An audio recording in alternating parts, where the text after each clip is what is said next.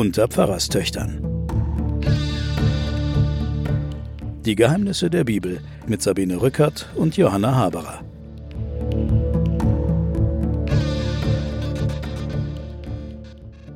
Liebe Hörerinnen und Hörer, willkommen zu den Pfarrerstöchtern und den Geheimnissen der Bibel. Nach der Taufe und der Versuchung, die hinter uns liegen, Jesus wurde ja getauft und dann versucht, gleich im Anschluss. Ja, in der Wüste. In der Wüste, mhm. wir erinnern uns alle. Kommen wir jetzt zu den Followern, die er so um sich gesammelt hat, denn er rannte ja nicht allein herum im Neuen Testament, sondern begleitet von einer Schar verzückter und ihm völlig ergebener Jünger. Und das geht auch gleich so los in der Geschichte, dass sie alle ganz verzückt sind. Liebe Schwester Johanna, die mir gegenüber ja. sitzt. Hallo. Hallo. Was sagst du dazu? Soll ich gleich mal anfangen zu lesen oder willst du erst was sagen? Hm, ja, ich will nur sagen, dass es unterschiedliche Angaben von Zahlen über die Jünger gibt. Ich dachte, es waren zwölf. Ja, als Jünger werden dann auch manchmal 70 bezeichnet. Oh. Es werden auch Männer und Frauen als Jünger bezeichnet. Die zwölf, also da kommt es auf die Wörter an. Mhm. Die Jünger sind die Lehrlinge oder die Schüler von einem Rabbinerlehrer. Mhm. Die zwölf, das sind die Apostel. Das mhm. ist ein anderes Wort. Das sind die, die dann Gesandte sind, die mhm. dann auch als Gesandte aufgestellt werden. Also mhm. wollte ich nur sagen, es scheint so, dass doch eine große Menge von Menschen diesem Jesus gefolgt sind und die werden mit heiligen Zahlen wie 70 und 12 bezeichnet.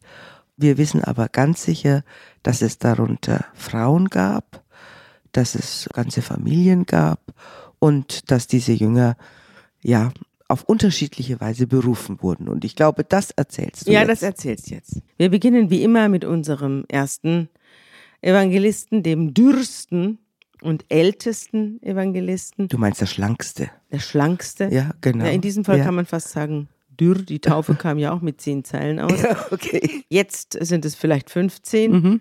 Und das geht so. Ganz interessant, es bezieht sich erstmal auf Johannes. Also auf Johannes den Täufer, nachdem der nämlich ins Gefängnis geworfen worden war von Herodes, dem König, dem er mit seinen Prophezeiungen und seinen Kritikäußerungen unglaublich auf die Nerven gegangen ist, ging Jesus wieder nach Galiläa. Galiläa ist wo? Da oben rund um See Genezareth. Mhm. Also, also im Norden, ja? Es ist im Norden mhm. Israels, ja. Er verkündete das Evangelium Gottes und sprach, die Zeit ist erfüllt, das Reich Gottes ist nahe, kehrt um und glaubt an das Evangelium. Das haben wir schon mal ein bisschen anmoderiert, mhm. dass offensichtlich Jesus ein Schüler von dem sehr radikalen Johannes war, ja. der ja eine massive Gerichtspredigt gehalten hat ja. und die alle Evangelien Wert darauf lesen, dass die einen Zusammenhang haben. Ja. Aber der Jesus hat sich inhaltlich mit Sicherheit distanziert von diesen Johanneslehren. Ja. Der Jesus hat keine Gerichtspredigt gehalten oder wenige Stellen nur, mhm. sondern der hat so eine Art Einladung zum Reich Gottes mhm. gepredigt. Da kommen wir noch drauf. Ja. Er hat Gerichtsszenen auch. später, mhm. aber er ist auch, und das merkt man hier ja auch ganz stark, ein erheblicher Apokalyptiker. Nicht? Mhm. Die Zeit ist erfüllt, das Reich Gottes ist nahe, morgen geht die Welt unter. Er hat die er, ne? Vorstellung, ja, er hat die Vorstellung, dass er die Figur ist, die erfüllt, was die Propheten vorausgesagt ja. haben. Die Zeit ist erfüllt, das heißt, das Warten hat ein Ende. Ja. ja. Da hat er sich ja schon mal geirrt.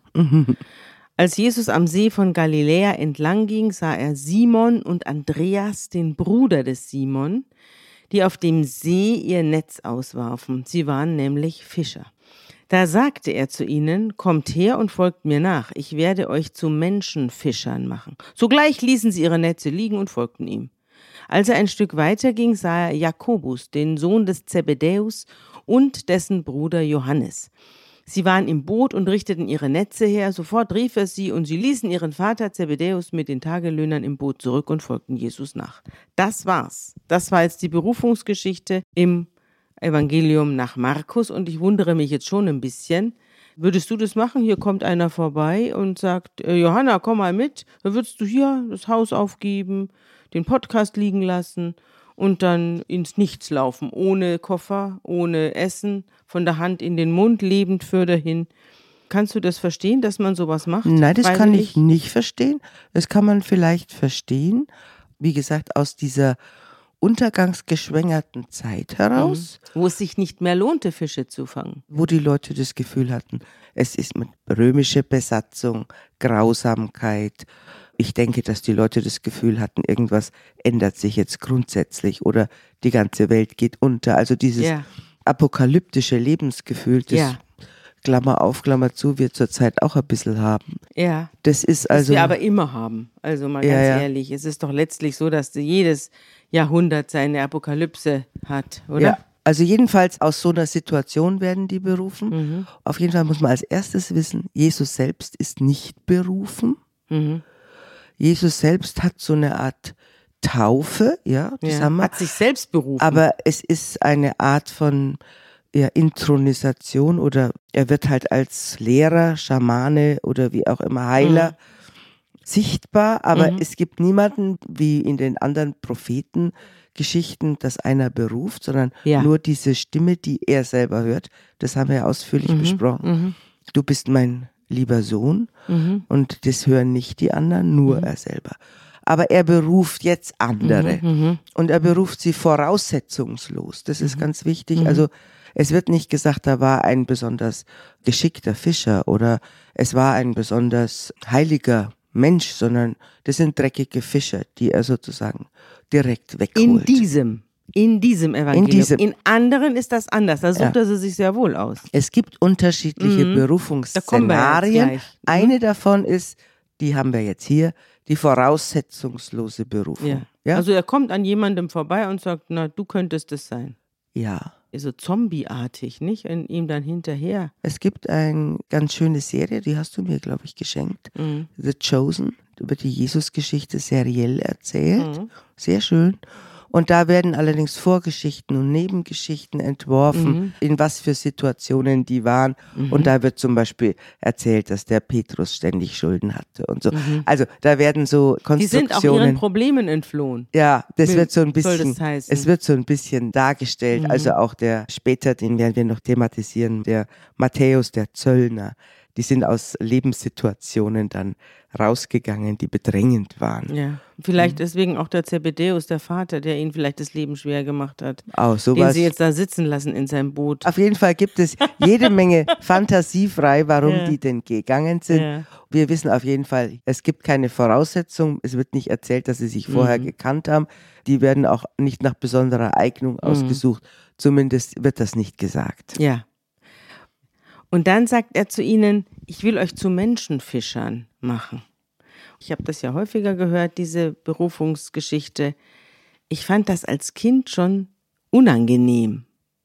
Also ich finde Menschenfischer. Du hängst an der Angel am Haken. Ja, ich, ja. und du ich kriege jetzt jeden Haken. Tag Phishing-Mails, ja, wo mhm. mir einer ja. versucht, mich dazu irgendwas zu verleiten, was mir dann hinterher auf die Füße fällt. Mhm. Überall wird man versucht, irgendwo reinzuziehen. Und es hat so was Sektenartiges. Menschenfischer, ich finde das was Unappetitliches. Wie findest du das? Naja, im Lukas-Evangelium geht ja dieser Berufung der Fischer ein großes Geschenk voraus. Mhm. Da ist der Fischzug unglaublich ja, reich. Da kommen wir gleich dazu. Mhm. Da kommen wir, aber ja. es geht mir jetzt nur um den Begriff Menschenfischer. Nein, es geht, es geht darum, dass die Assoziation, dass dieses Reich Gottes von Menschen wimmelt, ja. die eine neue Welt mitbauen. Mhm. Und Fische fangen ist natürlich in der damaligen Lebenswelt das Überlebensmittel. Ja. Ich verstehe vollkommen die Assoziation, dass ja. du die irgendwie gruselig findest. Was ich aber auch toll finde, was da schon steckt, es steht nicht drin, wir suchen Menschen, die Israeliten sind oder Juden sind, ja. sondern da ist schon der Anspruch, es geht um alle Menschen. Ja. Das steckt da schon drin. Ja. Ich verstehe die Assoziation, mhm. die du hast, aber gleichzeitig steckt da so eine Erfolgsassoziation, mhm. Reichtum, Überfluss und der Geruch von Veränderung drin. Mhm. Wir kommen jetzt zu Matthäus, da wird die gleiche Geschichte beschrieben. Und auch hier geht es los, als Jesus hörte, dass man Johannes ins Gefängnis geworfen hatte, zog er nach Galiläa zurück. Er verließ Nazareth, um in Kapernaum zu wohnen. Hier heißt es Kapharnaum. Kapharnaum. Ja, zu wohnen, das am See liegt. Das ist das See von Genezareth im Gebiet von Sebulon und Naphtali. Und warum er das tut, das hören wir uns jetzt an.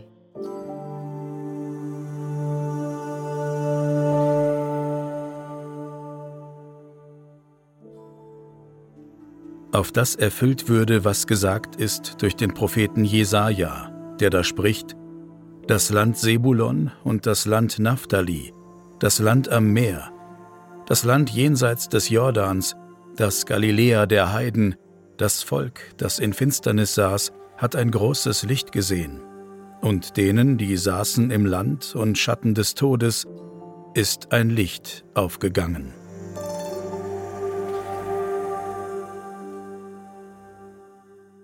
Ihnen ist ein Licht aufgegangen, Johanna. Mhm. Das ist auch wieder eine Verknüpfung. Wir sind ja jetzt bei Matthäus, der alles vom Alten Testament herleitet. Der schreibt für Juden?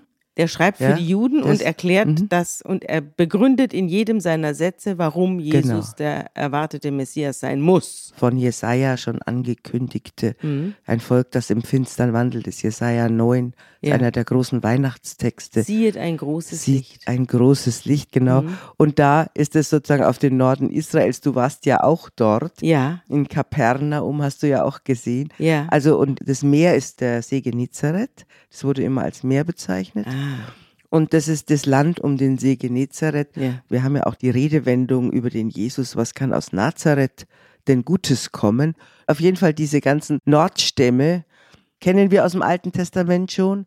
Die Nordstämme, die immer irgendwie die Dunklen sind, im Unterschied zu denen, die in Jerusalem herumstrahlen. Ja, das sind die, ja? äh, die religiösen die, Eiferer sind, des, ja, in Jerusalem. Die religiösen Eiferer, die sehen da unten Heidenland und ja. dunkles Land. Und so hat es der Matthäus dann eingeordnet. Mhm. Wir haben natürlich völlig andere Assoziationen, mhm. wenn wir mhm. diese Texte hören. Aber für die damaligen, also für den Matthäus, war das auf jeden Fall mhm. so, dass das Aufscheinen von Jesus da Mhm. oben in diesen Gegenden Mhm. und dass er auch da geboren war, Mhm. musste man ja irgendwie begründen. Und das ist das dunkle Land. Ja. Ich habe hier in den äh, Fußnoten was Interessantes. Matthäus steht da, betont den Ortswechsel. Jesus wohnt von nun an im Galiläa der Heiden. Bei denen nach dem Wort des Propheten, die im Dunkel leben. Das Gebiet, und jetzt kommt's, von Sebulon und Naphtali wurde 722 vor Christus von den Assyrern erobert. Die Bewohner wurden deportiert, das haben wir alles schon erzählt, und Heiden wurden angesiedelt. Ein indirekter Hinweis darauf, dass das Wirken Jesu auch und gerade die Heiden betrifft. Also da lebten aus den letzten Jahrhunderten angesiedelte Neujuden, ja. beziehungsweise ja. eben Leute, die überhaupt nicht an den Jahwe geglaubt haben. Ja, wir wissen nicht, woran die genau geglaubt Ja. haben, dort in dieser. Gegend. Aber tatsächlich Aber dass es dann Bevölkerungsaustausch gegeben hat, das, wissen wir. Ja, und darauf spielt es natürlich Ja. an, also dieses dunkle Land. Dass der Jesus jetzt für, zu den Heiden geschickt war, wir werden uns darüber noch unterhalten, was der für eine Selbstvorstellung hatte und was dann die Nachfolgenden in diese Texte gelegt haben. Mhm. Wir werden diese Entwicklung sehen.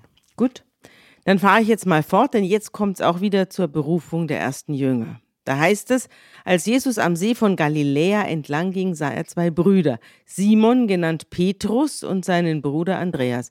Wurde der damals schon Petrus genannt? Nö, das ist ja nein, ein, nein, das ist der Simon. Ja, der Simon, der dann später Petrus genannt Ja, wurde. Kephas, der Genau. Fels. Mhm. Sie warfen gerade ihre Netze in den See, denn sie waren Fischer. Da sagte er zu ihnen, kommt her und folgt mir nach. Ich werde euch zu Menschenfischern machen. Sofort ließen sie ihre Netze liegen und folgten ihm. Als er weiterging, sah er zwei andere Brüder, den Jakobus, den Sohn des Zebedäus und seinen Bruder Johannes, also genauso wie bei Markus. Sie waren mit ihrem Vater Zebedäus im Boot und richteten die Netze her, und er rief sie, und sogleich verließen sie das Boot und ihren Vater und folgten Jesus nach. Das lange Gesicht des Vaters wird hier nicht beschrieben, der seine Söhne in der Ferne verschwinden sieht und jetzt selber die, die Zappelfische rausziehen kann. Jesus zog in ganz Galiläa umher, lehrte in den Synagogen, auch interessant, verkündete das Evangelium vom Reich und heilte im Volk alle Krankheiten und Leiden. Und sein Ruf verbreitete sich in ganz Syrien. Also das wurde damals zu Syrien gerechnet. Mhm. Also das war die römische Provinz genau. Syrien. Man brachte Kranke mit verschiedenen Gebrechen und Leiden zu ihm, besessene, mondsüchtige, Gelähmte, und er heilte sie alle. Scharen von Menschen aus Galiläa, der Dekapolis, aus Jerusalem und aus dem Gebiet jenseits des Jordan folgten ihm. Dekapolis sind jetzt zehn Städtebund. Ah ja. Ja. Lass uns nochmal zu der theologischen Vorstellung ja. von Apostelschaft, muss man sagen. Ja. Oder Jüngerschaft, das überschneidet sich. Die Leute brechen unvermittelt auf. Ja. Sie verlieren die Heimat. Ja. Sie verlassen die Familien. Sie verlassen den Besitz. Sie verlassen jegliche Schutzmechanismen des Lebens und sie werden, das wird ihnen auch angekündigt, Anfeindungen begegnen. Das ist einmal das Paket, das man bekommt, wenn man diesem Jesus folgt. So also ziemlich üble Ladung. Ziemlich üble Ladung, ja. Also man muss dann sich überlegen, was haben sie dann dafür bekommen. Und da ist ja dieser Text relativ reichhaltig, den du jetzt gerade vorgelesen hast. Also offensichtlich ein Anteil an einem großen Heilungshandeln oder Heilshandeln. Ja. Zumindest wird das als Gegenleistung oder als Gegengewicht zu dem, was sie sich eingehandelt haben, beschrieben. Ja. Dass sie teilhaben von einer Bewegung, in der Menschen heil werden. Lass es mich mal so allgemein mhm. sagen. Mhm. Weißt du, am Anfang heißt es ja, als Jesus hörte, dass man Johannes ins Gefängnis geworfen hatte, zog er sich nach Galiläa zurück. Das klingt nach Flucht, ne? Es scheint so, dass er zu den Johannes-Followern gezählt wurde ja, und, und dass er jetzt Sicherheit bringen ja, musste. und dass er sich in Sicherheit bringt, um mhm. nicht auch mit einkassiert ja. zu werden. Ja.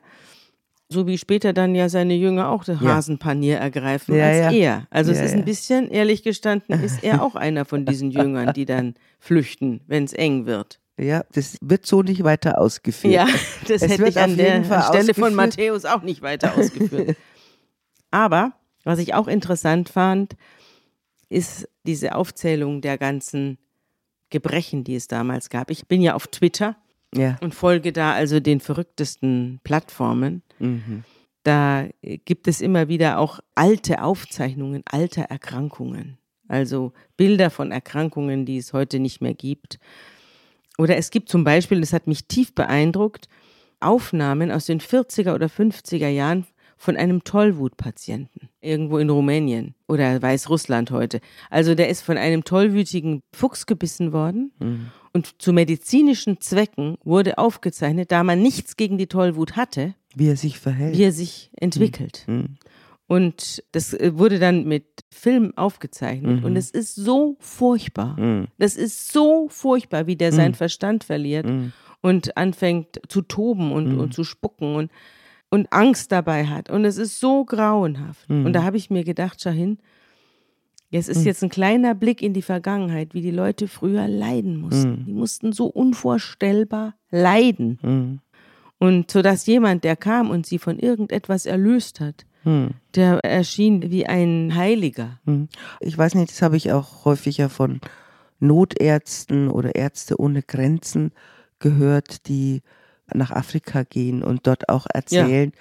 Junge Ärzte, die sagen, sie begegnen da Krankheiten, die sie in unserem Medizinstudium schon gar nicht mehr ja. zur Kenntnis genommen ja. haben, wo die Leute ganz grauenhaft leiden und wir auch eigentlich gar keine Hilfsmittel dagegen haben. Ja, naja, wir also, haben schon welche dagegen. Also Antibiotikum und zum Beispiel, Virenbekämpfung ja, genau. und, und weiß der Teufel was. Aber die, also die jeden, erreichen eben diese ja, Medikamente. Die erreichen sie nicht. Also jedenfalls auf der Welt gibt es einfach noch Krankheiten, die wir so gar nicht mehr zur Kenntnis nehmen. Oder auch Verletzungen. Ja, Na, furchtbar. Insofern kann man das, also gerade diese Konzentration, dass der Jesus als ein Heiler erzählt wird oder vorgestellt wird, das bekommt da genau diese Dimension, wo man sich denkt, oh Gott, dafür kann man seinen Job mal verlassen, ja. wenn man in diese Atmosphäre ja. kommt. Also das Leid in der Antike, ja. also allein Zahnweh oder so. Ja. Was wir heute, da gehen wir halt zum Zahnarzt und wenn ganz schlimm ist, dann laufen wir nachts in die Zahnklinik. Und damals brach der Kiefer durch. Ne? Ich habe zu diesem Gedanken, was ist das System Mensch und wie verletzlich und angreifbar ist das System Mensch, habe ich einen kleinen Auszug von Karl Ove Knausgard. Alles hat seine Zeit. Ah, Ein wunderschönes. Ja, ich liebe Knausgard. Und ich muss wirklich sagen, der passt ja zu unserem Podcast ganz wunderbar, weil er sich einfach immer für Religion interessiert und für das dahinter. Mhm. Wenn du die Augen schließt und deine Gedanken zur Ruhe kommen lässt, während der Körper sich sachte von den zahlreichen Verbindungen zur Außenwelt befreit und du der Wahrnehmung in diese abgegrenzte Landschaft folgst, die du selber bist, was wirst du dann erblicken?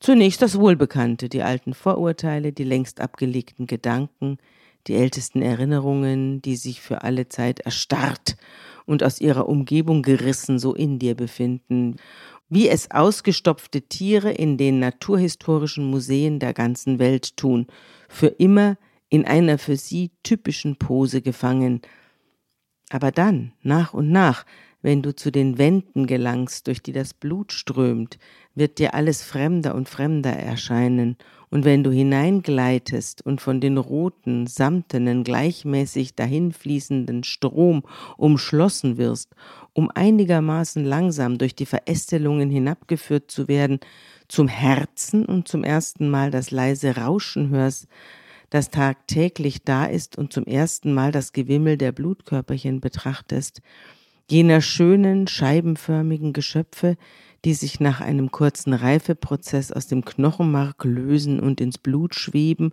wo sie in gigantischen Schwärmen auftreten, bis sie nach vier Monaten in den Diensten des Blutes zum Rückenmark zurückkehren und zersetzt werden, steht eindeutig fest, du bist ein System, das du nicht kontrollieren kannst. Alles, was du bist, ist auch außerhalb von dir. Das Herz schlägt, die Lunge atmet, das Blut strömt. Aber für wen? Schau, das ist die Frage. Der hat einen wichtigen theologischen Punkt. Ja, deswegen lese ich ihn ja hier mit. Er hat den theologischen Punkt, dass wir uns nicht selbst gehören Mhm. und dass wir uns selbst letztlich immer fremd sind. Und die Frage, wem wir dann gehören, wo der Punkt ist, wo wir krank oder böse oder heil werden oder wie auch immer. Und ob das in unserer eigenen Macht liegt. All solche Fragen werden damit natürlich aufgemacht. Ja. Wem gehören wir? Ja, Und wir wissen auf jeden Fall, dass wir uns selbst letztlich nicht kontrollieren können. Das ist ein vollkommen anachronistischer Gedanke, weil wir denken ja heute, wir haben alles unter Kontrolle. Hm. ja, wir haben ja auch in gewisser Weise was unter Kontrolle. Also wir wissen natürlich, wenn ich drei Zentner wiege, habe ich eine Lebenserwartung. Wenn ich da über 50 komme, dann habe ich Glück gehabt. Also ein paar Sachen wissen Ja, wir. ein paar Sachen ja. wissen wir. Wir wissen natürlich, wie wir an die lebensverlängernden Maßnahmen, Ja. aber da kommen wir ja auch immer wieder drauf. Ja. Hier auch im Neuen Testament wird ja immer wieder darüber geredet, dass man seinen Tagen keine Spanne hinzufügen kann. Mhm. Ein bisschen kann man schon hinzufügen, aber unterm Strich weiß man es nicht. Auf jeden Fall ist der Heilungsgedanke, den du jetzt gerade bei Matthäus rausgepickt hast, das ist ein, wie man so modern sagt, ein holistischer, also die Vorstellung von Heilung von Menschen ist nicht ein Körper und eine Seele, sondern Ja. da gehört die Seele und der Geist und der Leib, die gehören in diesen Vorstellungen damals, in diesen religiösen Vorstellungen von Heilung zusammen. Ich wechsle jetzt zum nächsten Evangelisten, wenn du einverstanden bist. Ja, Das ist unser Freund Lukas, der große Dichter. Und bei Lukas nimmt die ganze Sache einen ganz anderen Verlauf. Da ist es also nicht so, dass Jesus da auf einer Wolke durch Galiläa schwebt und die Leute schließen sich ihm blind an, sondern da kriegt er richtig Ärger. ja, Und das werde ich dir jetzt erzählen. Also Jesus kehrt, wie es hier heißt, erfüllt von der Kraft des Geistes, nach Galiläa zurück. Also er wird hingeschickt auf Deutsch. Also er leitet ihn. Ist auch wieder ein Jesaja-Zitat. Des Herrn Geist liegt auf mir. Mhm. Das nimmt der Jesus für sich in Anspruch und sagt, ich bin die Person, Mhm. von der schon der Prophet gesprochen hat. Für den Lukas ist der Begriff des Geistes sehr wichtig. Ja. Ja, Der Geist hat ihn ja auch schon in die Wüste Ja, geführt, genau. wenn ich mich nicht irre. Und die Kunde, die sich von ihm verbreitete, wanderte durchs ganze Land und er lehrte in den Synagogen. Jetzt muss ich dich mal fragen, wie kann es sein, dass er in den Synagogen, das hatten wir ja auch gerade schon bei Matthäus, wie kann es sein, dass einer, der kein ausgebildeter Theologe ist, kein ausgebildeter Rabbi, wie kann es sein, dass der sich in Synagogen reinsetzt und nicht nur dort lehrt, sondern von allen, wie hier steht, auch noch gepriesen wird? Ja, du musst fragen, wie wird man zum Rabbi? Ja. Das ist ein anderes Verfahren damals gewesen als bei uns heute. Da machst du ein Theologiestudium und dann Ja. wirst du ordiniert und dann stellt dich eine Kirche an und dann hast du dieses Amt. Wenn du Schüler sammelst Ja. und wenn Leute zu dir kommen, um deinen Rat zu Ja. wollen, dann bist du berechtigt zu lehren. Und dann kannst du in der Synagoge dich hinsetzen und dann streiten auch mit den anderen. Ja. Diese institutionellen Ämter Ja. gibt es so im Judentum nicht Gab es vergleichbar damals auch streng. schon nicht, oder? Nicht vergleichbar streng, lass es Ja. mal so sagen. Und damals vielleicht gar nicht, oder? Wurde das vererbt, oder? Vererbt wurden die Priesterämter, Ja. also die, die die Opfer machten. Ja. Aber die Lehrer, Ja. die wurden per Zulauf, Zuruf und Zulauf Also wie ein gewählt. bisschen wie im Internet heute. Bisschen wie im Internet heute, ja.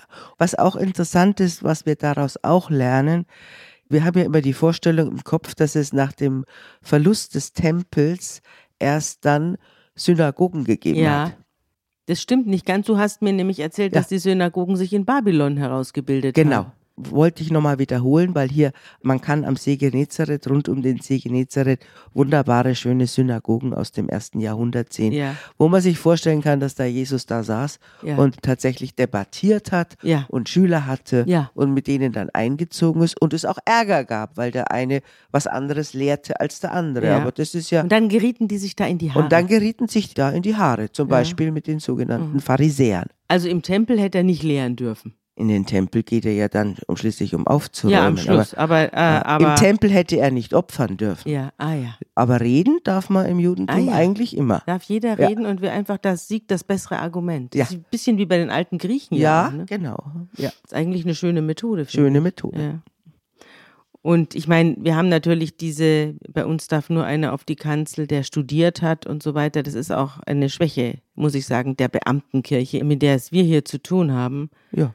Weil die, die da oben raufsteigen, die haben dann oft auch nicht mehr zu sagen. Auf jeden Fall wissen wir, dass der wahrscheinlich Tischler gelernt hat. Ja. Der hat einen ordentlichen Handwerksberuf Ja. gelernt und dabei aber, das wird ja auch immer wieder erzählt, Ja. sich für diese ganzen religiösen Traditionen interessiert und dass er sich darin sehr gut auskennt.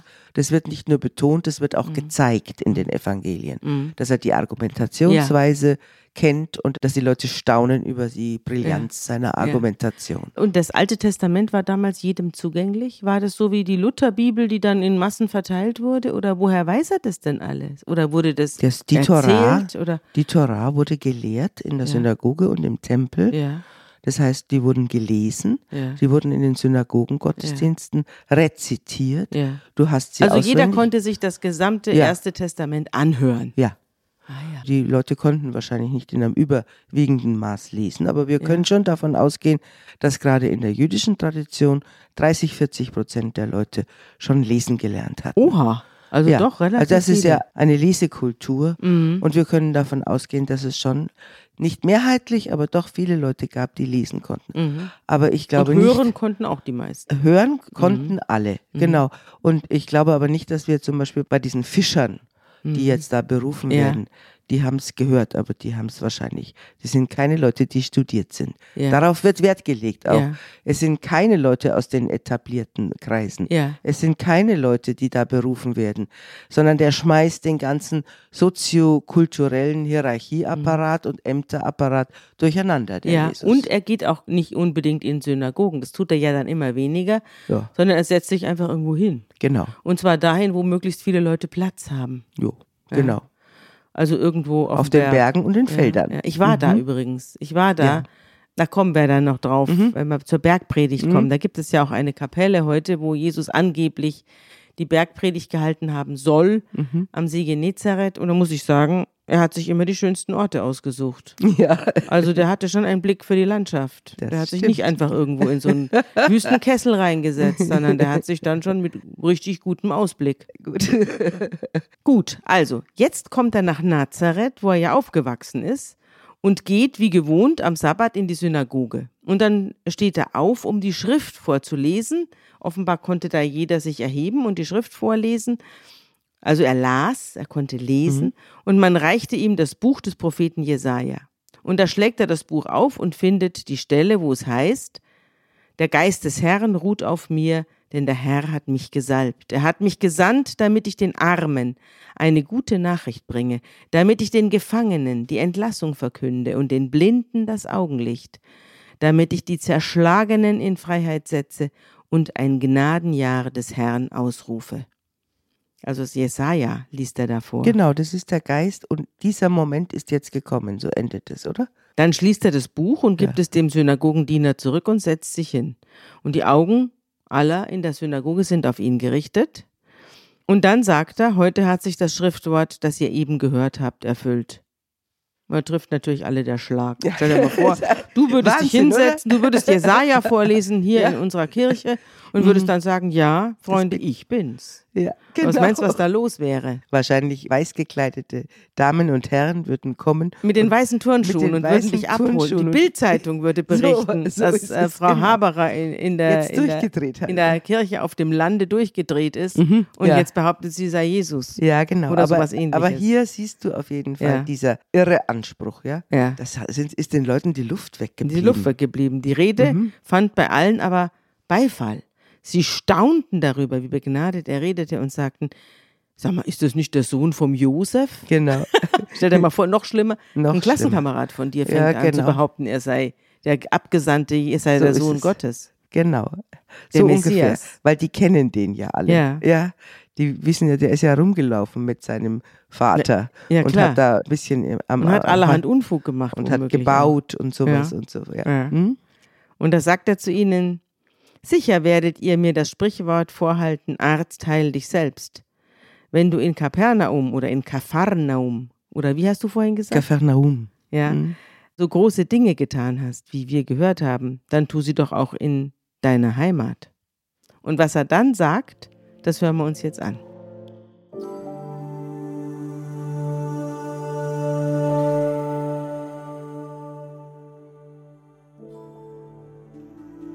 Er sprach aber, Wahrlich, ich sage euch, kein Prophet ist willkommen in seinem Vaterland. Aber wahrhaftig, ich sage euch, es waren viele Witwen in Israel zur Zeit des Elia, als der Himmel verschlossen war, drei Jahre und sechs Monate, und eine große Hungersnot herrschte im ganzen Lande, und zu keiner von ihnen wurde Elia gesandt, als allein nach Sarepta im Gebiet von Sidon zu einer Witwe.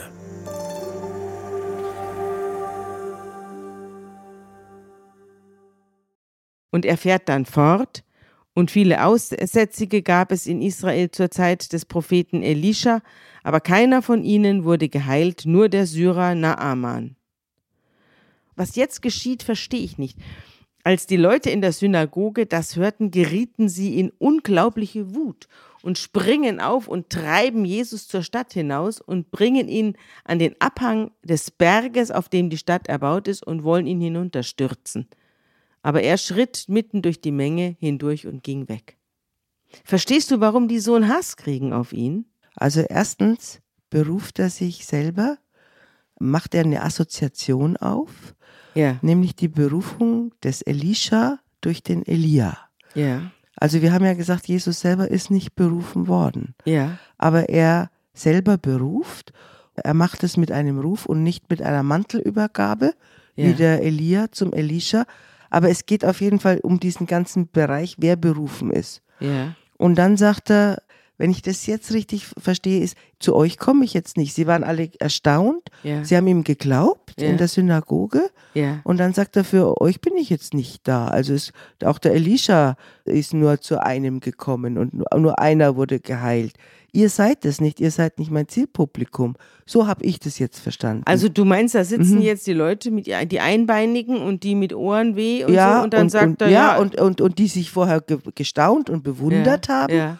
Und dann sagt er, ihr seid es aber nicht, sondern mhm. Klammer auf, ich gehe dann mal nach Jerusalem oder so. Mhm. Also meine Anwesenheit ist nicht auf euch gemünzt. Ihr seid hier nicht besonders wichtig. Ja. So habe ich das jetzt verstanden. Ja.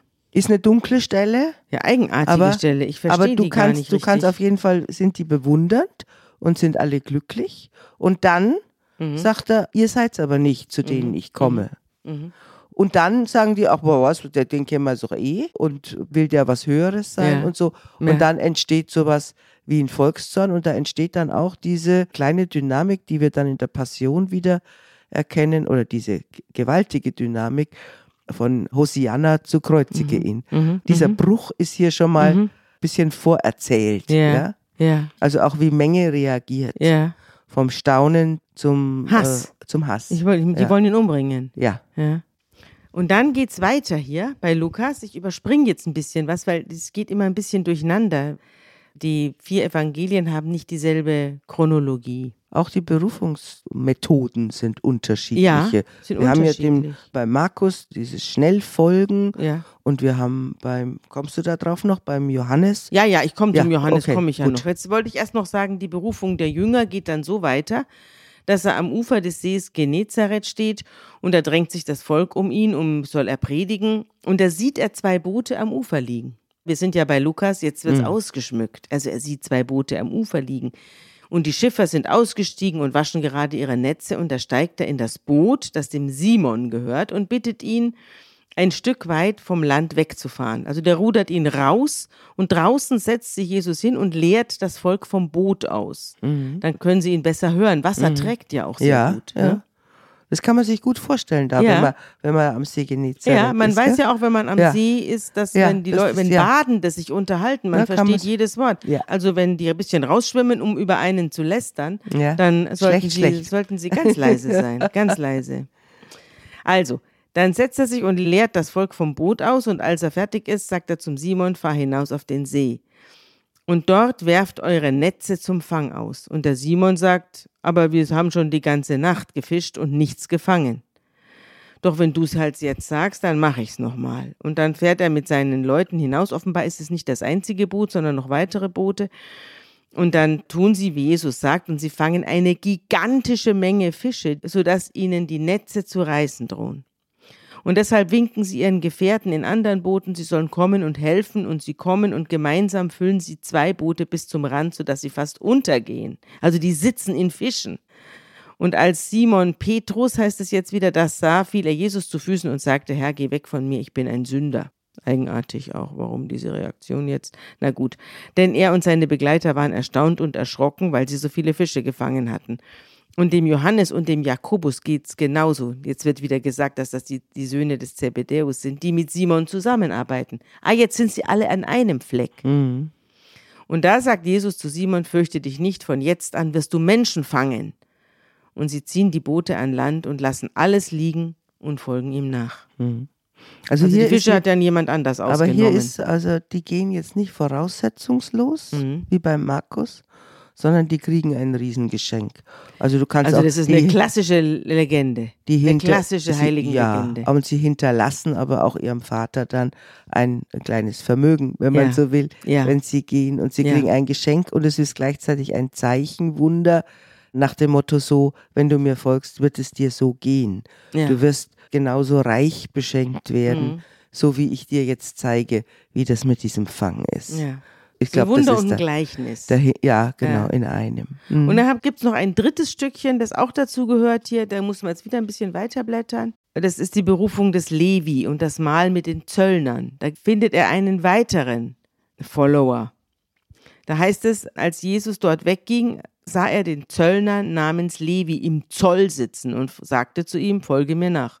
Und der Levi, wie alle anderen, steht auf, verlässt alles und folgt ihm.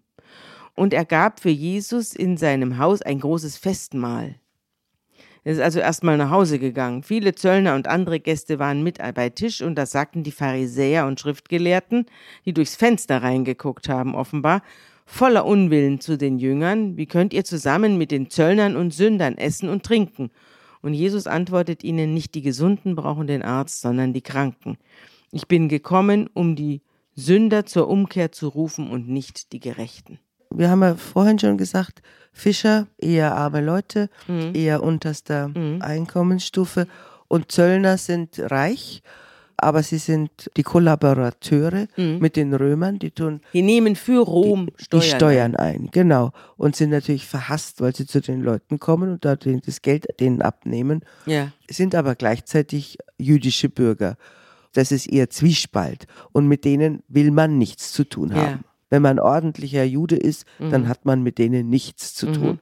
Und der Jesus, der sprengt auch diese Bannmeile Mhm. und sagt, natürlich esse ich mit denen, das sind Menschen wie du und ich und ich gehe zu denen und besuche die und dann sagt er zu dem Matthäus, folge mir nach, ja. Der heißt Was- hier Levi. Ist das dasselbe? Ja, Ja, ach, ist Matthäus. dasselbe.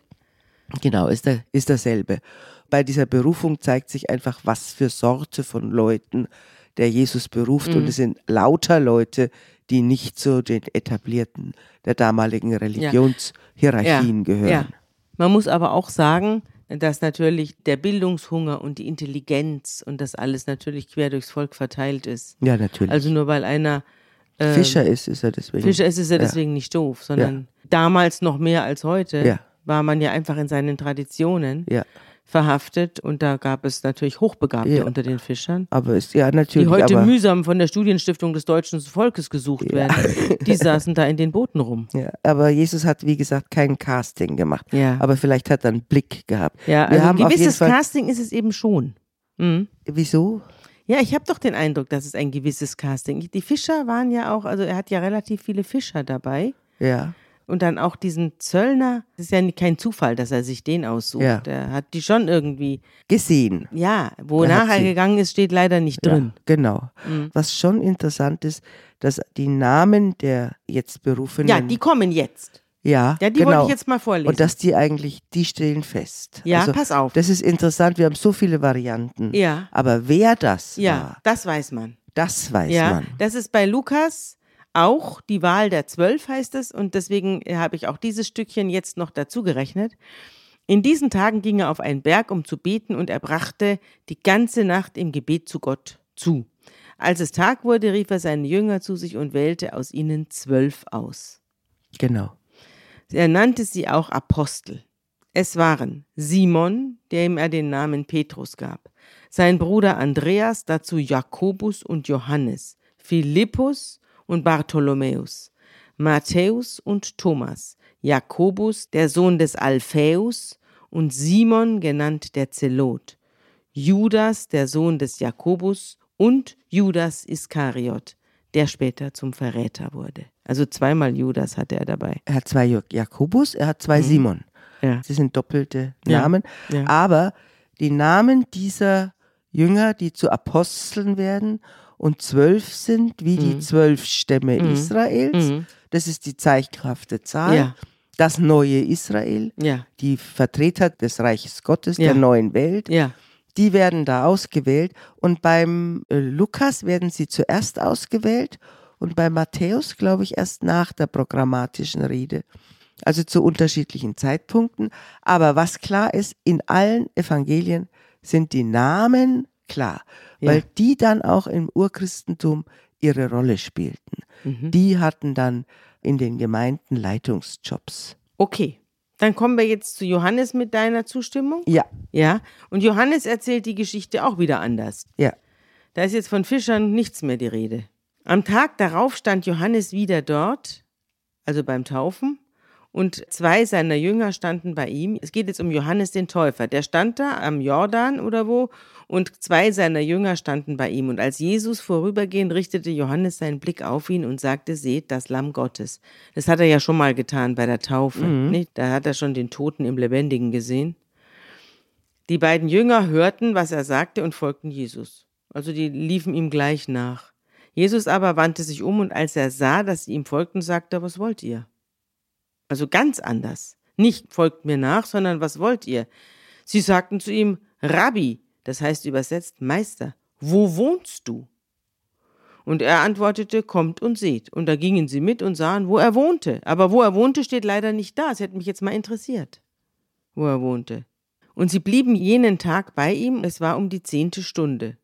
Und Andreas, der Bruder des Simon Petrus, war einer von ihnen, den haben wir jetzt auch wieder, und die das Wort des Johannes gehört hatten. Also seht das Lamm Gottes.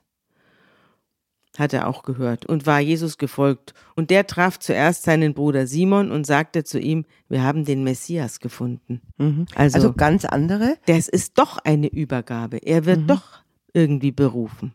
Und zwar mhm. durch Johannes. Johannes sagt, seht das Lamm Gottes. Und dann sagt der Andreas zu seinem Bruder Simon, wir haben den Messias gefunden. Es ist doch irgendwie eine also, Salbung. Man kann sagen, es gibt irgendwie sowas. Mhm. Aber der klassische Berufungsbericht geht anders. Mhm. Da ruft Gott und sagt, geh du für mich. Ja. Und dann sagt der Prophet in der Regel, mag ich nicht. Und dann wird er überzeugt und so. Das haben wir bei ja. Jeremia, das haben ja, wir bei, bei Jesaja und das haben wir bei David, das haben mhm. wir bei den verschiedenen Salbungen. Mhm. Und hier ist es in unterschiedlichen Varianten mhm. So als Quasi-Berufung mhm. erzählt. Mhm. Aber du hast jetzt ein ganz anderes Charakteristikum von mhm. Jüngern. Das sind Messias-Suchende. Ja. Das sind Leute, die warten, die suchen einen Sinn in ihrem Leben. Ja. Die halten sich da bei dem Täufer auf und sehen dann, was sich da vollzieht mhm. und laufen dem Jesus hinterher. Mhm. Also das ist eine andere Form von Berufung, weil du gehst auf den Jesus zu und der Jesus ist mhm. ja mit Leuten, die auf ihn zugegangen sind und ihm folgen wollten, oft ganz brutal umgegangen. Ja, das werden wir ja noch hören, ja, wie die zum Teil. Wie die zum Teil abgemeiert ja. wurden. Also die wurden jetzt aufgenommen. Also wie gesagt, wir haben die voraussetzungslose Berufung, wir haben die Berufung, wo jemand als Sinnsucher hinterherläuft. Ja. Und wir haben die Berufung, wo erstmal ein Geschenk erfolgt und ja. dann. Ja. Und wir haben die Leute, die bei Jesus nachfolgen wollen und denen dann die Bedingungen beschrieben werden. Ja. Nämlich besitzlos, heimatlos, schutzlos, familienlos und mhm. angefeindet. Das ist das, was du dir einhandelst. Mhm. Interessant finde ich hier aber, dass Jesus eben da noch nicht so richtig auf Wanderschaft ist, sondern ja. noch eine Bleibe hatte. Offenbar. Er wohnte irgendwo. Offenbar mhm. wohnt er ja. irgendwo. Messias heißt übersetzt der Gesalbte. Es steht in Klammern Christus. Ja. Mhm, genau. Also das hebräische Wort ist Meschiach. Ja und Christus ist das griechische. Andreas führt seinen Bruder Simon zu Jesus und Jesus erblickt ihn und sagt, du bist Simon, der Sohn des Johannes, du sollst Kephas heißen. Kephas bedeutet Fels. Ja. Auf? Auf Griechisch. Auf Griechisch. Und Petrus bedeutet dann Fels auf Lateinisch. Ja. Mhm. Am Tag darauf wollte Jesus nach Galiläa aufbrechen, da trifft er auf den Philippus und Jesus sagt zu ihm, folge mir nach. Philippus war aus Bethsaida, dem Heimatort des Andreas und des Petrus. Philippus traf Nathanael und sagte zu ihm: Wir haben den gefunden, über den Mose im Gesetz und auch die Propheten geschrieben haben. Es ist der Jesus aus Nazareth, der Sohn des Josef. Da sagte Nathanael zu ihm: Aus Nazareth? Von dort kommt doch nichts Gutes. Was soll daher Gutes kommen? Und Philippus antwortet: Komm mal und schau. Und der Jesus sieht den Nathanael auf sich zukommen und sagt zu ihm, da kommt ein echter Israelit, ein Mann ohne Falschheit. Meint er das ironisch? Hm. Oder? Es kann sein, ja. Und der Nathanael fragt ihn, woher kennst du mich? Und Jesus antwortet, schon bevor dich Philippus rief, habe ich dich unter dem Feigenbaum gesehen. Hm. Also der hat sich die Leute sehr hat wohl vorher gecastet, angeguckt. Ja. ja. Und Nathanael sagt, Rabbi, du bist der Sohn Gottes, du bist der König Israels. Und Jesus antwortet ihm, du glaubst, weil ich dir sagte, dass ich dich unterm Feigenbaum sah? Du wirst noch Größeres sehen. Er fährt fort und sagt, Amen, Amen, ich sag euch, ihr werdet den Himmel geöffnet und die Engel Gottes auf und niedersteigen sehen über den Menschensohn. Also er sagt, du hältst mich jetzt für den Messias, weil ich dich mal über unterm Baum hab stehen mhm. sehen. Mhm. Ja. Weil das ist ja dich, lächerlich. Weil ich dich erkannt habe, also mhm. weil ich dich auch gesehen habe. Ja. ja, und an, also ich glaube, dass das ironisch gemeint ist. Da kommt ein echter sein. Israelit. Vor allem, weil er doch jetzt hier unten noch den Jakobstraum Genau. Und der Jakob ist doch der größte Bescheißer von allen gewesen. Ja. Der ist doch der größte Betrüger. Du meinst, der macht einen Der Scherz. dann später Israel heißt. Ja, ja. Dieser große Betrüger, ja. der seinen Bruder um alles bringt und die Leute mhm. übers Ohr haut und schlau ist. Also du meinst die Szene mit, du wirst die, die Engel rauf die Engel, und runter. Ihr werdet den Himmel geöffnet und die okay. Engel Gottes auf und niedersteigen sehen über den mhm. Menschensohn. Das ist doch die Geschichte des Traums genau. von Jakob, nachdem er alle beschissen hat und flüchten muss, weil alle hinter ihm her sind. Und du meinst, der aufrechte Israelit ist ein Scherz. Natürlich ist okay. das. Ich glaube, das ist ein Scherz. Nachdem ein der Scherz. sich vorher über ihn mokiert ja. hat, was soll aus Nazareth ja, Gutes genau. kommen? Genau, das ist eine Retourkutsche. Der eine sagt, was soll aus Nazareth schon Gutes kommen? Und dann sagt Jesus, ah, das ist doch der Nathanael, ein echter Israelit aus Schrot und Korn. Ein, Okay. Da kommt ein echter Israelit, ein Mann ohne Falschheit. Okay. Und gerade vor dieser unglaublich lustigen Geschichte, Hm. dass Jakob alle bescheißt und dann hinterher in Israel umgetauft wird, Hm. Könnte doch das eine reine, ein Scherz. Scherzzitat. Ja, ja äh, Satire, Mhm. glaube ich. Also auf jeden Fall wird der Jesus da dargestellt als jemand, der den Menschenblick hat, als jemand, der eine Art schon Schamane ist oder Mhm. so, der einfach einen übergeordneten Blick hat. Und das erkennen die Leute an ihm. Und Ja, aber deswegen interessant- folgen sie ihm. Mhm. Interessant ist auch, dass der Nathanael da nicht unter die zwölf Apostel aufgenommen Der- wird, obwohl er doch ein echter Israelit, ein Mann ohne Falschheit ist. Ja. In den zwölf Aposteln habe ich ihn nicht gelesen. Nein, das gehört er nicht dazu. Ja. Mhm. Ich wollte dir noch was vorlesen, was ich kürzlich in der Zeitung gelesen habe, also in meiner Zeitung. Werbung. Prime-Mitglieder hören unter Pfarrerstöchtern bei Amazon Music ohne Werbung. Lade noch heute die Amazon Music App herunter. der Zeit. Eine wunderbare Unterhaltung mit einem Physiker. Mit einem Physiker. Mit einem Physiker. Aha. Ed Witten ist ein Superstar seines Fachs. okay. Für den 72-jährigen Physiker ist die Quantentheorie leichter zu verstehen als der Wahnsinn der Gegenwart mit Krieg und Terror. Ein Gespräch über die Frage, wie sich das Universum erklären lässt. Und ich finde, da wir ja jetzt hier mehr oder weniger das- ununterbrochen uns mit dieser Frage befassen, ja. kann ich auch mal schnell ein bisschen was aus diesem Interview vorlesen. Interessiert's dich? Ja. Also das Vorwort geht so. Unter Journalisten ist Herr Witten ein gefürchteter Gesprächspartner, weil er oft extrem knappe Antworten gibt und nicht gerne über Persönliches plaudert, am liebsten in die Tiefen der Physik abtaucht. Er hat eine hohe Stimme und spricht schnell mit wenig Betonungen und kichert manchmal in sich hinein.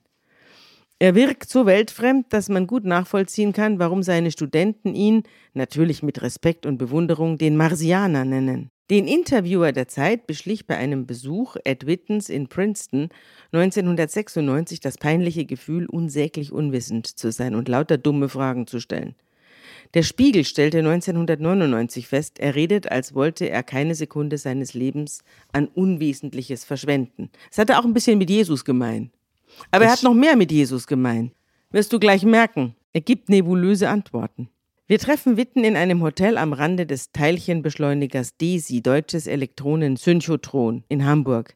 Er ist mit seiner Frau nach Deutschland gekommen, um den Preis für theoretische Musik der Joachim Herz Stiftung entgegenzunehmen, dotiert mit 137.000 Euro und 36 Cent, eine Anspielung auf eine Naturkonstante der theoretischen Physik. Physikerhumor eben. Jetzt geht's los. Jetzt fragt die Zeit. Herr Witten, einerseits denken Sie über unser gigantisches Universum nach, andererseits lesen Sie auf dem Planeten Erde Nachrichten von Krieg, Terror und dem ganzen menschlichen Wahnsinn. Wie kriegen Sie das in Ihrem Kopf zusammen? Witten. Wie kommen wir alle mit divergierenden Realitäten zurecht? Die Zeit, wenn die String-Theorie die Theorie von allem ist, kann sie dann den Nahostkonflikt lösen? Witten, leider nicht. Menschen sind komplizierter als Physik. Ich versuche lieber die Quantentheorie zu verstehen als die Menschen.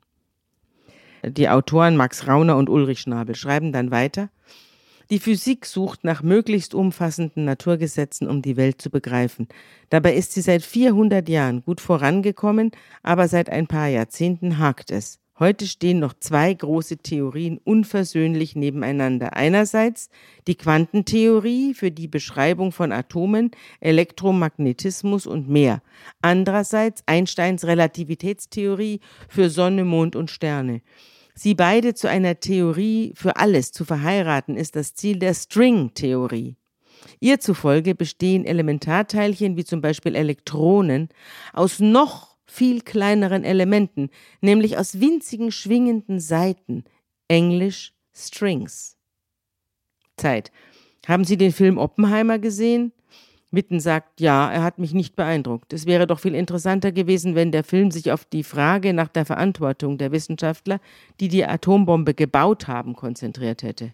Die Zeit sagt, die Stringtheorie ist nicht die Atombombe, aber wie sehen Sie Ihre Rolle in der Gesellschaft? Witten, ich wüsste nicht, wo in der Gesellschaft ich nützlich sein könnte. Meine Forschung fühlt sich die meiste Zeit so an, als würde ich gar nichts tun, weil ich feststecke.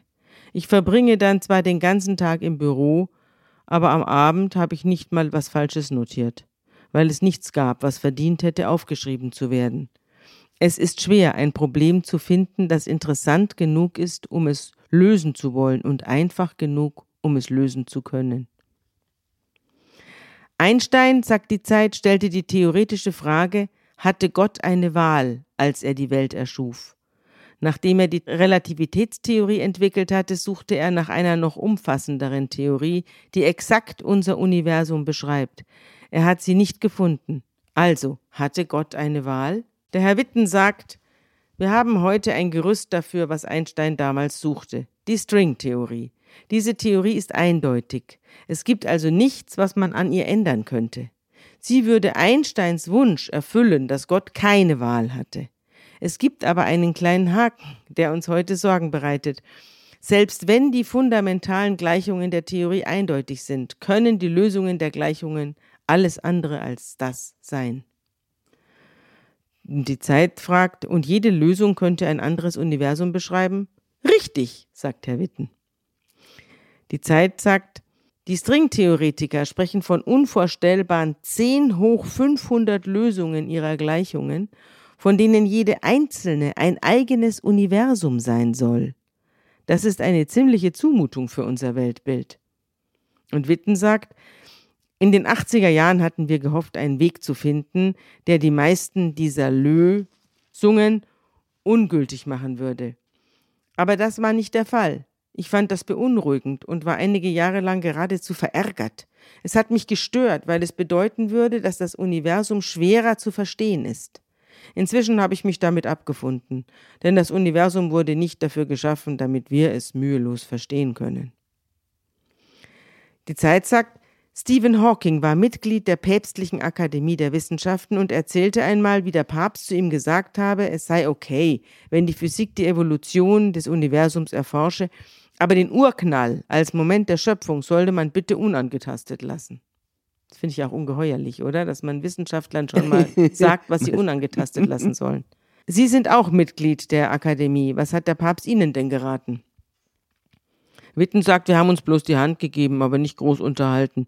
Ich erkläre Ihnen mal was. Unter dem Urknall verstehen die Physiker nicht buchstäblich den Anfang, sondern den Beginn der gegenwärtigen Ausdehnung unseres Universums, in der die Naturgesetze so sind, wie wir sie sehen. Und was war vor dem Urknall? Die Begriffe vorher oder nachher setzen das Konzept eines Raum-Zeit-Kontinuums voraus, von dem die meisten String-Theoretiker glauben, dass es eine Idealisierung ist. Ein besseres Verständnis der Kosmologie wird uns eine Welt offenbaren, in der die Begriffe vorher und nachher keinen Sinn mehr machen. Ist das nicht der Wahnsinn? Die Zeit ist erfüllt, sagt der Jesus. Ja, jetzt das heißt, fang nicht an hier. Nein, das sage ich, das, das ist vorher und nachher macht keinen Sinn mehr. Das meint eine ähnliche Dimension. Also Stringtheoretiker war er sicher nicht. Nein, aber. Mit Zeit erfüllt meint er sich selber. Nein, meint er auch natürlich, es gibt kein Vorher und Nachher mehr. Weiter. Können wir überhaupt außerhalb der Kategorien von Raum und Zeit denken? Es gibt einen Begriff, den man Emergenz nennt. Wenn man ein hinreichend großes Stück Raumzeit hat, ist die Raumzeit ein sinnvolles Konzept. Aber wenn man sehr weit hineinzoomt, ist sie nicht da. Glauben Sie an Gott? Witten sagt, ich nehme diese Hypothese nicht sehr ernst. Die Zeit fragt, glauben Sie, wenn man stirbt, ist alles vorbei? Witten sagt, hm. Die Zeit fragt, wie gehen Sie mit diesem Gedanken um? Witten sagt, es macht mich nicht glücklich, aber was soll ich tun? Und die Zeit fragt, haben Sie im Laufe Ihres Lebens Ihre Meinung dazu geändert? Nein, aber ich bin dem Ende näher gekommen, sagt Witten. Einstein hat von Gott gesprochen, aber er meinte nicht wirklich den Gott des Christentums, sagt die Zeit. Und Witten antwortet, für ihn war Gott eine Metapher genauso wie für Stephen Hawkings. Ich selber meide diese Metapher, weil sie für Verwirrung sorgt. Wie erklären Sie sich, dass die Naturkonstanten und Naturgesetze in unserem Universum so fein austariert sind, dass sie die Existenz von Sternen, Planeten und Menschen ermöglichen? Da gibt es nichts zu erklären, sagt Witten, denn wir können dieses Gespräch nicht führen, wenn die Gesetze unseres Universums unsere Existenz nicht zulassen würden. Das ist eine richtige Jesus-Antwort, finde ich. Das, da denke ich mir, weißt du, das ist so eine, eine, Antwort, wo man an der Frage knapp vorbei ist, auch daneben. Also das ist so eine, eine Antwort, wo man den Frager in selber in Frage stellt. Ja, und, äh, ja, und einfach einen neuen Raum eröffnet. Ja, und also es ist so eine, sagt. aber auch sich irgendwie aus der Affäre zieht, finde ich. Ja, gleichzeitig, ja. ja. Aber das er sagt ist eine ja, typische Jesus-Antwort. Wir werden ja noch mehrere hören. Ja, aber er sagt ja auch was, was ich, wir müssen damit rechnen, dass unsere Vorstellung sowieso von Raum und Zeit falsch ist. Und nochmal, wie viel Milliardonen andere Räume gibt, in denen wir leben. Insofern kann er gar keine definitorischen Antworten geben. Das ist so und das ist so, ist für ihn eine Alternative, die geht nicht, weil er begriffen hat, dass es so vielfältige Alternativen gibt.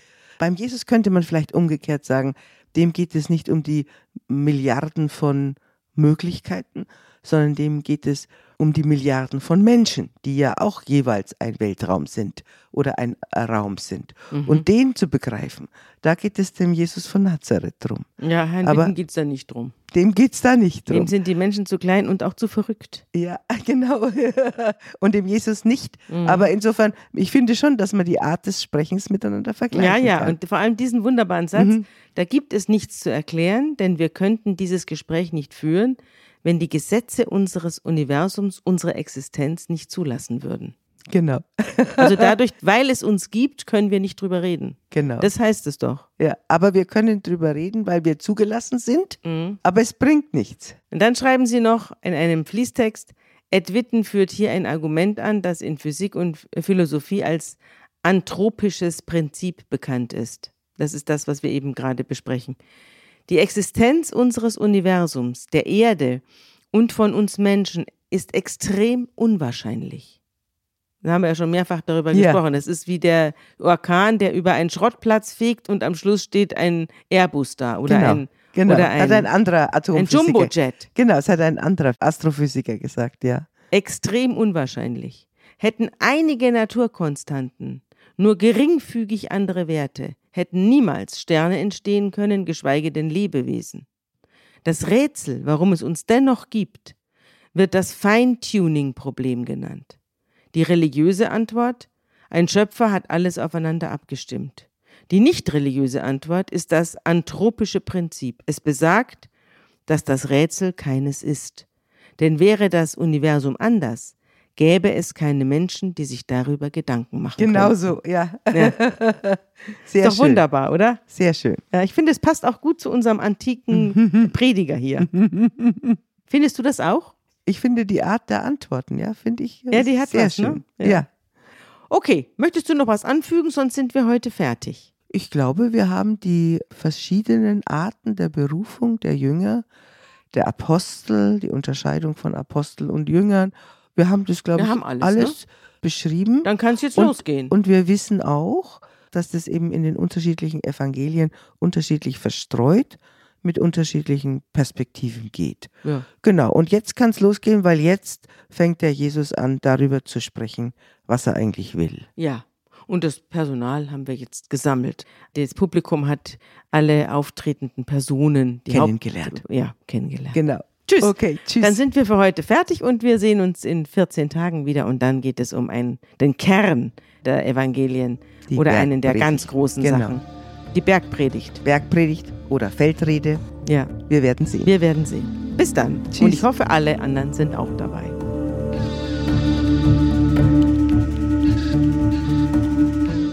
Unter Pfarrerstöchtern ist ein Podcast der Zeit und von Zeit Online. Produziert von Pool Artists.